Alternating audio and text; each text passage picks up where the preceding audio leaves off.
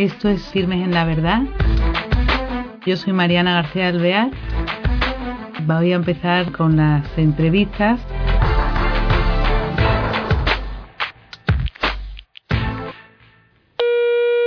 Hola queridos oyentes, bienvenidos a este nuevo programa de Firmes en la Verdad.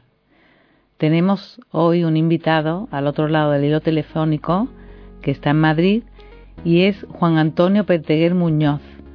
Él es eh, padre de seis hijos, una persona muy inquieta y apasionada por el mundo de la educación. Él es ingeniero, en, estudió en Madrid, en la Universidad Politécnica, pero después eh, todas sus miras están puestas pues en un máster de educación en el IE, es eh, diplomado en psicología de la educación, después es doctorando de en filosofía en la Universidad Complutense, en fin, lo que le interesa, curso, eh, bueno, está en 36 colegios de Hispanoamérica eh, dirigiéndolo o montándolo, eso no lo contará él, y le importa mucho la formación del profesorado. Este y más cosas, pero bueno, ya nos lo va a ir contando. Nos interesa mucho porque el tema de la educación, eh, ustedes tendrán hijos y si no nietos, y eh, sabemos lo que la educación implica en la persona. Entonces, sin más demora, Juan Antonio, ¿qué tal estás? Pues muy bien, gracias a Dios. Oye, qué bueno conocer a una persona con esta inquietud y esta pasión por el mundo de la educación que tanto nos afecta a todos. Explícanos un poco cómo que un ingeniero ¿eh? Eh, se dedica a la educación. Pues buena pregunta. Yo realmente mis inicios de, mientras estudiaba ingeniería de caminos, mis inicios en la educación era que era catequista en la parroquia y quería catequista de niños pequeños y daba clases particulares. Y bueno, pues me gustaba. Y con mi mujer, cuando éramos novios y pues teníamos al Señor ya casarnos, decidimos dedicar nuestra vida a ir a misiones y nos fuimos de misioneros a Perú. Y en Perú el arzobispo del Cuzco, que en aquel momento se llamaba Señor Alcides, por dijo, qué interesante su formación, así que le voy a nombrar director de un colegio. Y bueno, yo me quedé sorprendido, yo no, yo no imaginaba esa llegada al Cuzco. Y una vez que descubrí la educación, me enamoré. Realmente es mucho más, es maravilloso el poder participar en la educación, en ayudar a otros niños para que sean capaces de descubrir sus talentos, desarrollarlos. Es la pasión de la educación. Sí. ¿Y tu mujer, que ella que estudió? Ella estudió ingeniero agrónomo y también enganchó el mundo educativo, aunque también estuvo en una granja escuela y en muchos sitios, muchas actividades educativas. Eso, allí, lo de 36 colegios, esa cifra a qué se refiere? ¿Qué es lo que hacía en los 36 colegios? ¿O los montas, o los diriges, o qué? Eso, pues a raíz de allí, viendo la necesidad que había, pues empecé a colaborar y a montar colegios en distintos sitios. Y poquito a poquito empezamos en Cuzco, luego en Lima, en Arequipa, luego en Argentina, luego en Chile, luego en Venezuela, en Colombia, etcétera, y en varios países eh, he montado hasta 33 colegios en América y otros y en España unos cuantos, con la idea de siempre crear, poder ofrecer la mejor educación aquellos que lo más lo necesiten, ¿no? Formar también a los maestros, a equipos directivos, reflexionar sobre el modelo educativo, qué es lo que queremos hacer. Y bueno, en ese poquito a poquito, pues a luego mi trayectoria profesional, pues he intervenido ya realmente ahora mismo en 41 colegios, desde el primero hasta, hasta el último. Bueno, ¿y qué es lo que requieren de ti? ¿Qué es lo que hay en ti distinto para que seas requerido en tantos colegios? Pues eh, yo creo que es que no digo que no. En esencia va, va uno aprendiendo con el trabajo y siempre que llega alguna iniciativa que me dice, oye, queremos montar algo educación católica, ¿podrías ayudarnos? Pues no sé decir que no y eh, yo creo que esa es la causa principal en que esté metido en tantos líos educativos.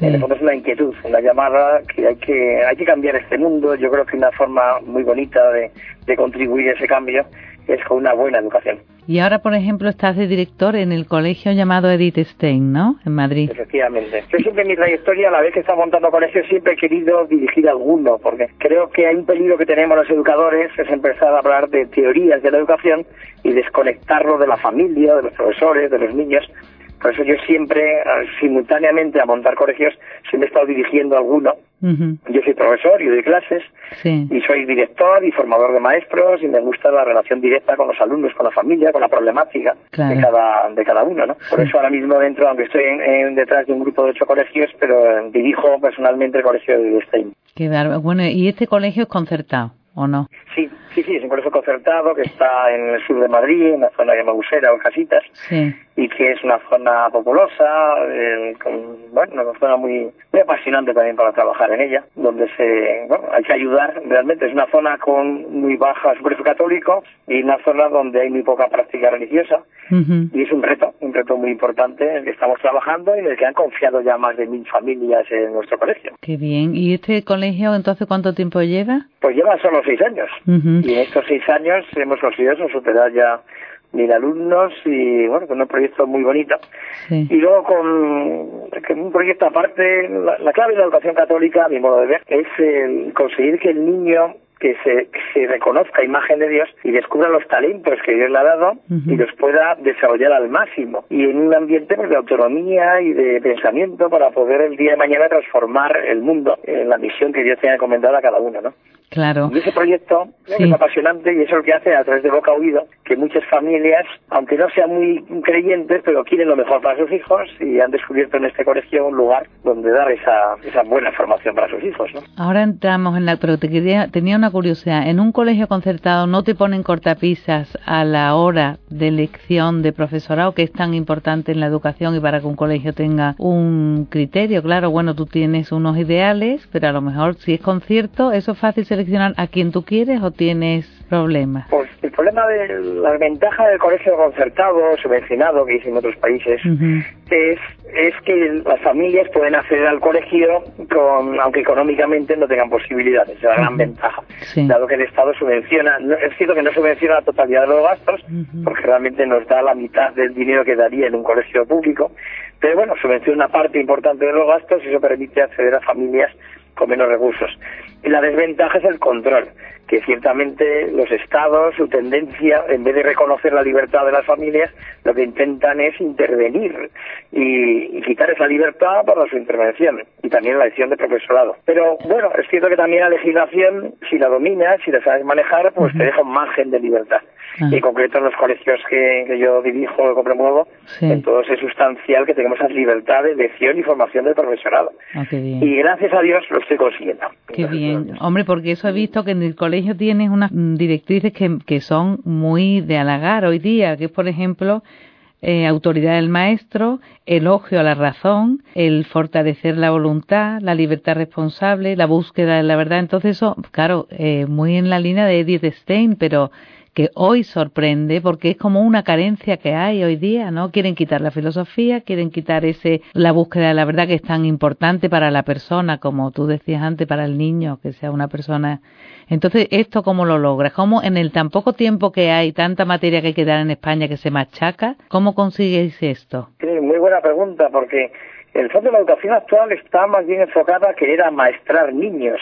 Mm. Entonces no interesa si buscan la verdad o si son libres, lo que interesa es que más o menos reproduzcan unos contenidos y que sean, ¿por qué no den problemas? Y vamos contracorriente los que confiamos en que ese niño es capaz de desarrollar su capacidad, su inteligencia, su voluntad, crecer en virtudes, ser buena persona, en esa búsqueda de verdad desarrollar eh, su inteligencia y todo su potencial y ser realmente personas libres, responsables, capaces de transformar la sociedad. ¿no? Ujú. Y es un reto, pero si en este reto vamos juntos, familia, profesores, eh, el equipo directivo, por supuesto, los alumnos realmente eh, la verdad atrae, el, el bien atrae, el Cristo atrae, eh, es la luz que, que a todos nos atrae y el poder eh, pensar por uno mismo, el poder ser capaz de descubrir la verdad es muy atractivo. Sí, Yo por eso no veo tan, no es- en la práctica si uno tiene claro el, el objetivo, creo que es mucho más fácil que el otro planteamiento triste de querer maestrar niños que más o menos aprueben, sean competentes para el mundo de la empresa y no de mucha guerra. Yo, eso me parece tan pobre Claro. que creo que, que no es tan difícil si haces una propuesta generosa como le ocurrió a Edith Stein, Sí. que fue capaz en una sociedad muy compleja de, con la dificultad de ser mujer universitaria y con la dificultad de ser judía en, en un mundo del nazismo, en esa búsqueda de la verdad, ser capaz de romper moldes y en esa búsqueda acabar de ser, de encontrar a Cristo, convertirse incluso en religiosa carmelita y luego sufrir el martirio en Auschwitz. Es el, es un reto que es apasionante. ¿Y eso cómo lo pones en práctica, por ejemplo? ¿Qué haces? Eh, ¿En cada clase darle un, un toque especial eh, hacia esos objetivos? Porque eh, realmente con todo lo que hay que cumplir, ¿no? No se tiene mucho tiempo. Sí, es es un tema más, yo creo que de enfoque. No puede enseñar matemáticas, pues llego, explico la lección del libro, el que lo sepa bien, el que no, pues estudio en casa, hago deberes, hago un examen y si lo prueba, pues ya si lo olvida ya él. Es un enfoque. Y otro enfoque es eh, enseñar las matemáticas, utilizar las matemáticas como un instrumento más de educación, en el cual lo importante es la persona, es ese niño, es esa capacidad que tiene ese niño de la búsqueda de la verdad. es, el, es el cambio es metodológico, es en el enfoque. Y luego tenemos una metodología adecuada en nuestro caso, pues una metodología que tenemos un proyecto propio muy interesante, ah, pues consigues que además aprendan mucho. Claro. El curso pasado, con la comunidad marina, felicitó expresamente por el buen rendimiento de nuestros alumnos, además en una zona donde estamos que la, el nivel académico, el rendimiento es muy bajo. Y en nuestro colegio hemos obtenido no solo mejor que en la zona, sino mejor que en toda la Comunidad de Madrid. Qué maravilla! Y eso, y eso como sin machacar además, me imagino, ¿no? Que este método es mucho más, eh, eh, eh, le hace ansiar el conocimiento a lo mejor a los niños, ¿no? Que nos falta ahora. Pues yo veo que muchos colegios dicen que, que este colegio voy a poner buen nivel, así que yo subo el nivel, el que llegue, llegue, y el que no oye, pues que se aguante o que le pongan profesores, ¿no? Sí. Y ese modelo, pues no, yo no comparto ese modelo. Nuestro modelo es la palabra de los talentos. Si somos capaces de descubrir en cada niño los talentos que Dios le ha dado, somos capaces que el niño los descubra. Y con un método adecuado conseguimos que el niño, con exigencia, con cariño, con motivación, eh, los desarrolle al máximo, la suma de los talentos de todos los niños hace que el colegio tenga muy buen nivel. No es el nivel puesto artificial, es el nivel que se consigue trabajando los talentos de cada niño. Y además el niño que tiene el talento de uno está muy contento porque los ha desarrollado y el niño que tiene de cinco también está muy contento porque lo ha desarrollado. ¿no? Entonces nuestro lema es la mejor educación para todos los alumnos. Y si tenemos un programa especial, tenemos hasta un aula para niños con espectro autista. Tenemos para todos los alumnos que darles la mejor educación. Y bueno, al final es que el Evangelio enamora y el Evangelio es verdad, es, la buena noticia que nos da Dios sobre el hombre y sobre el mismo, sobre Dios y sobre el hombre. Y bueno, siguiendo el Evangelio, pues el éxito está garantizado. También está garantizado que hay una cruz por ahí por el camino, pero, pero el éxito está garantizado. Oye, me, desde luego, eh, yo si viviera en Madrid y tuviera niños chicos, me encantaría poder ir a tu colegio, ¿eh? Porque es verdad que hoy es que eh, tenemos muchas carencias y es que te da realmente pena el que se pida, que se, la pérdida de los valores en la educación. Y tú, en vuestro colegio, tenéis todo eso impregnado en cada asignatura, como tú dices, que es tan importante. Oye, otra cosa, me, mm, se me queda el tiempo corto, pero no quería que se me fuera lo de que eres presidente y fundador del Instituto Santo Tomás de Educación y Familia. Y y me gustaría que nos explicaras qué es eso y también, bueno, pues explícanos primero qué es eso. Pero pues, dentro de mis inquietudes educativas, yo creo que es fundamental ayudar a la familia en la educación de sus hijos, que es nuestra vocación, mi vocación específica, y además formar buenos docentes. Porque la clave mm, es un buen proyecto, una buena metodología, pero al final es, es, un encuentro personal entre un maestro y unos alumnos. Hay que formar bien. Los, los docentes hoy día, lamentablemente, pues son víctimas del sistema y no tienen una buena formación ni siquiera a nivel de, repensar lo que están haciendo, la misión educativa que tienen, la gran vocación a la que están siendo llamados. Entonces yo hago formación permanente, cada año a más de 500 docentes, y es un proyecto que pido que se encomiende porque si lo conseguimos llevar adelante, además con sistema a distancia y mixto, que puede estar abierto a maestros de todo el mundo, que podamos realmente formar maestros, en fin, de una forma sencilla, como Dios manda. Oye, qué bien. Y ese es mi proyecto. Oye, pues qué maravilla tu proyecto, que es importantísimo, pero lo que tú dices, quizá no le demos a nuestro país la importancia que tiene, porque en el norte de Europa, por ejemplo, es muy exigente el estudio para el maestro, es casi más exigente que otras carreras que aquí, ¿no?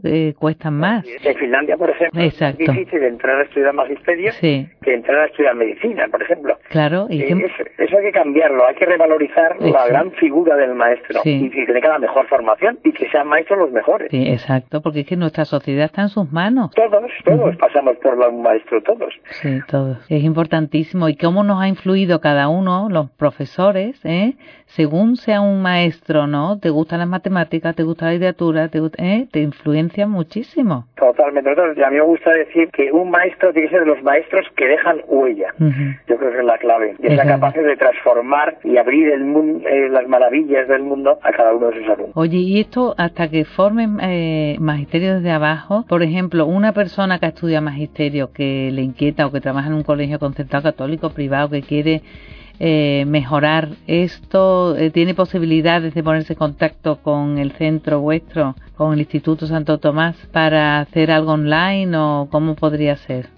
Pues estoy, de momento no tenemos una oferta abierta de, por invitación, pero estoy preparando poder hacerlo, ¿eh? cuando esté lo comunico enseguida. Ahora mismo, bueno, que estén inquietos a las aventuras, organizamos todos los años un congreso de educadores católicos que se van organizando pues en Madrid, en Valencia hace poco, a través de una de las fundaciones en la que participo, que es la Fundación Educacio Servanda, y hay varias iniciativas que estén atentos para, y por lo menos que tengan la propia inquietud, eh, y saber que si tú eres un maestro católico, estás llamado a algo muy grande. No te conformes con dar clase. Eh, planteate que tu vocación es mucho mayor, ¿no? Claro, claro, qué preciosidad. Oye, y por ejemplo, claro, es que tiene que haber un punto bastante importante diferenciarse quizá, ¿no?, de otros maestros, porque el ser católico es una vivencia, entonces el transmitir como tus principios, o sea, tu fe a los eh, alumnos eh, es muy importante, mm, como tú dices, como antes has dicho, el que influye, ¿no? El profesor que marca eh, al alumno, qué diferente es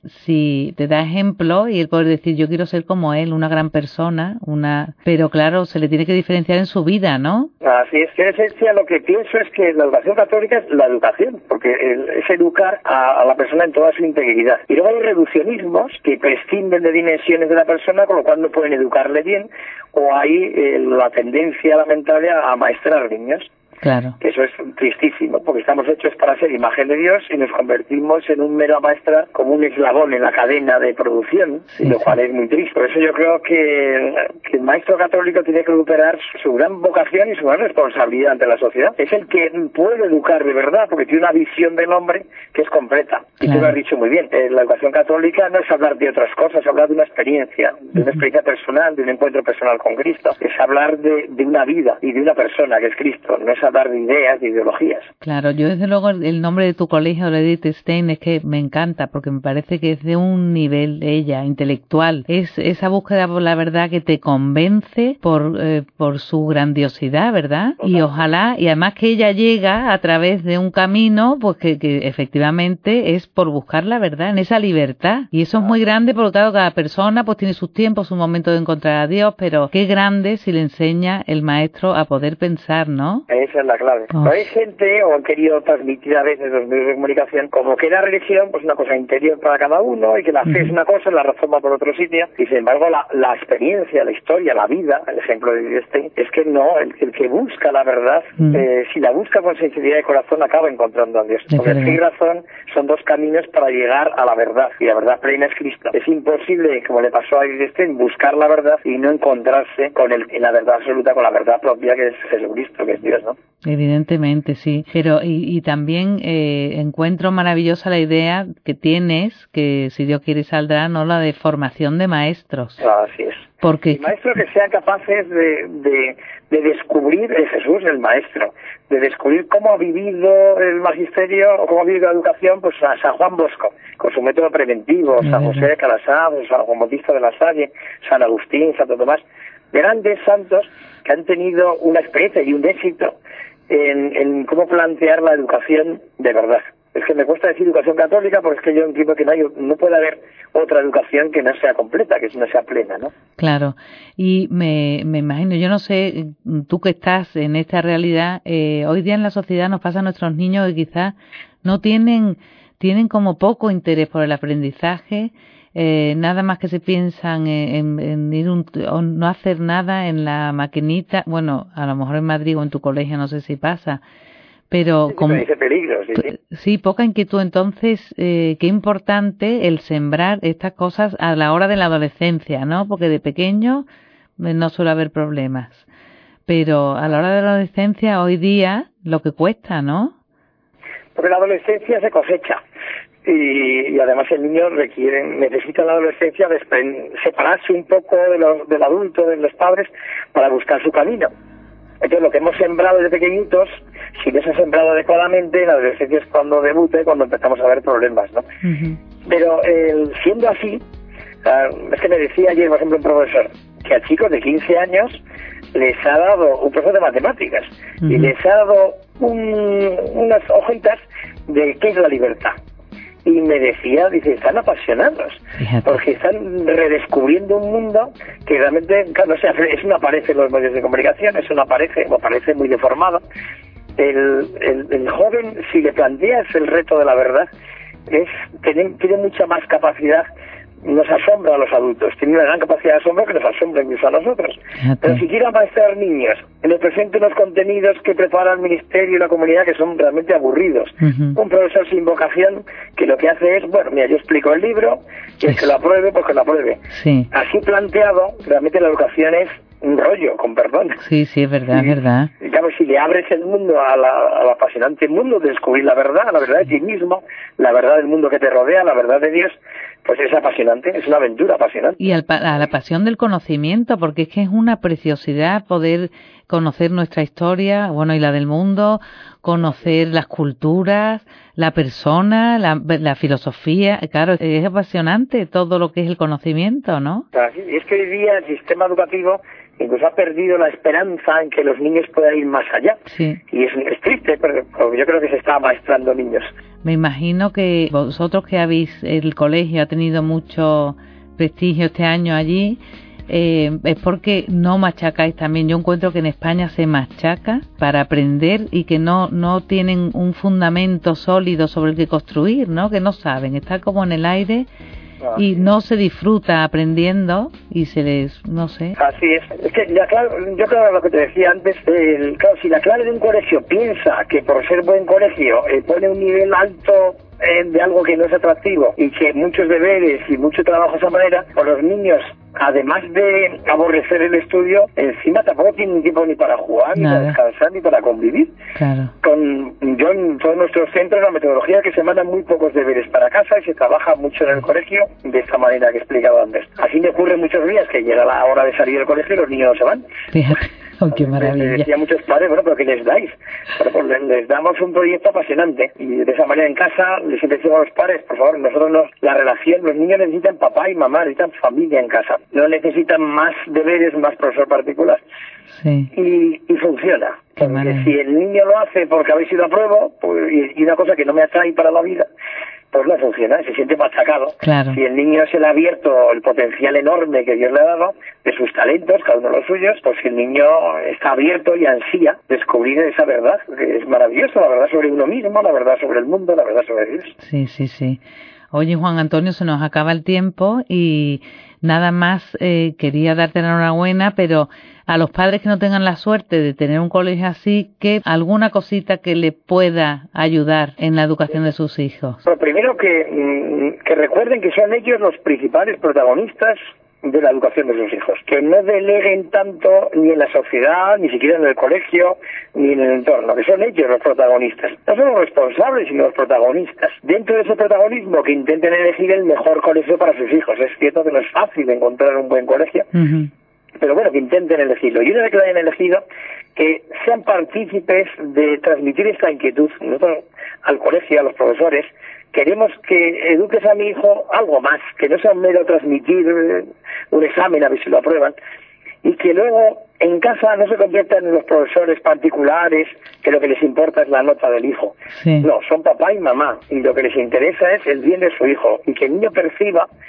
que papá y mamá me quieren aunque saquen malas notas. Mm. Pero porque me quieren? Quieren que saque buenas notas. Porque si no hemos creado también en los colegios, por culpa yo creo de los colegios, hemos trasladado a los padres un papel que no es el suyo. Los niños no necesitan otro profesor en casa, necesitan a papá y a mamá. Compartir sus experiencias, aprender con ellos, que hagan muchas actividades con sus hijos. Necesitan ese, ese marco de convivencia sano en la familia. Y que los padres se, se auxilien de colegios y demás, pero no, no pierdan que son ellos los principales responsables de la educación de sus hijos y que y que disfruten de sus hijos. hijo, qué gusto oírte, ¿eh, Juan Antonio. Pues muchísimas gracias por estar con nosotros y hasta la próxima vez. Muchas gracias a vosotros.